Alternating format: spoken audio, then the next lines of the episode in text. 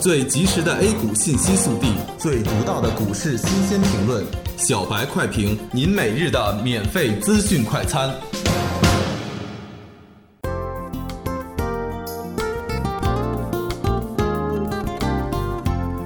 各位听友，大家好，欢迎收听九月一日的小白快评。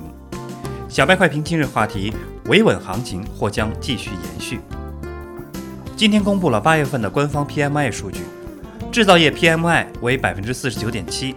比上月下降零点三个百分点，创三年新低。受此影响，沪深两市纷纷低开，其中沪指低开超百分之一点五。虽然有四大行强力护盘，但在众多题材股的杀跌下，沪指仅仅是维持震荡。临近十点钟，银行权重稍作调整，题材股再次决低，沪指大幅杀跌超过百分之四。经过休整，以四大行为首的银行股全线发力，带领大盘再次上攻，跌幅收窄。截至中午收盘，沪指报收三千一百七十二点零三点，下跌三十三点九六点，跌幅百分之一点零六。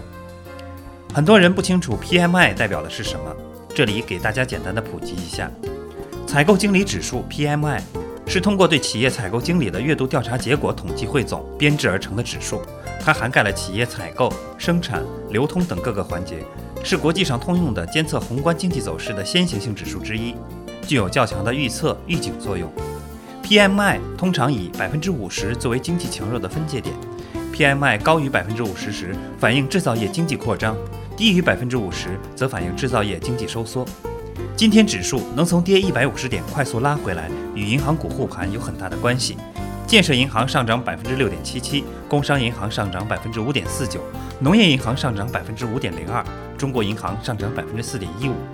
工农中建四大行盘中更是秀了一下肌肉，表明护盘的决心，纷纷在买盘挂上了百万手的大单进行托盘。护盘需要接力，除了银行股之外，保险和证券虽然低开，但都纷纷在向上拉。国家队的进场，对场内的游资来说，无疑是注入了新的活水。对股民的信心提振起到了很大的作用，但是我们还是要理性的看到，现在总体来说依然是弱势行情。虽然大阅兵在即，维稳行情将继续延续，对股市有利好，但依然要严格控制自己的仓位，多看少动，不要盲目的追涨杀跌。感谢收听今天的小白快评，本期编辑张芊芊，主播阿文。明天同一时间，欢迎继续收听。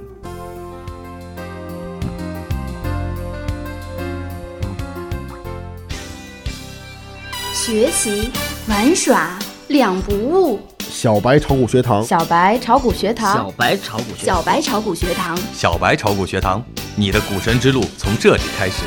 本节目由北京公牛股科技有限公司制作出品。